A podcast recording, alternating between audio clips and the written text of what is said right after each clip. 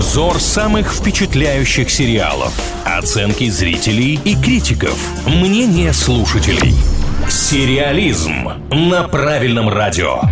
Продолжаем обсуждать сериалы на правильном радио. Для этого есть программа «Сериализм». Новый выпуск стартовал. Нас зовут Илья Андреев и Маша Сафонова. И сегодня в центре внимания многосерийник, который называется «Перси Джексон и Олимпийцы». Греческий бог Зевс обвиняет 12-летнего полубога Перси Джексона в похищении молнии. Вот такая небольшая аннотация к ленте. Что же там происходит, конечно, это выражено намного ярче. Но на самом деле наверняка многим история знакомая, потому что есть полнометражные картины картины про Перси Джексона. Плюс это достаточно успешная книжная серия, конечно, не настолько хитовая, как Гарри Поттер или Хроники Нарнии, но тем не менее свои поклонники у нее имеются. И вот новое, так сказать, воплощение всей этой истории теперь в многосерийном формате представляет нам ее студия Disney+.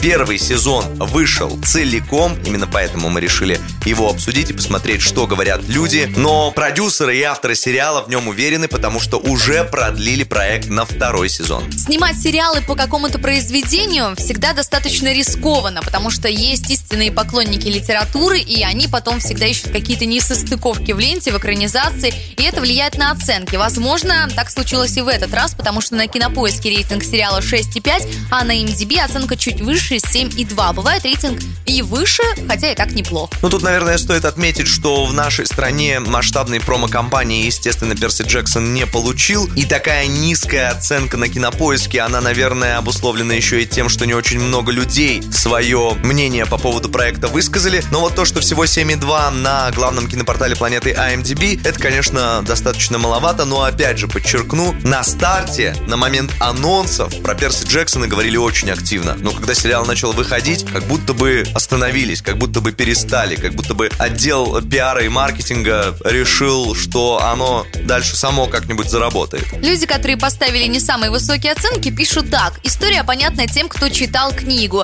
А еще маловато волшебных персонажей. Пока. Ну, если рассматривать это как самый серьезный негатив по отношению к сериалу, то вроде даже не обидно как-то. Давайте к достоинствам. Здесь очень сильно хвалят графику. Все это красочно, операторская работа на высоте.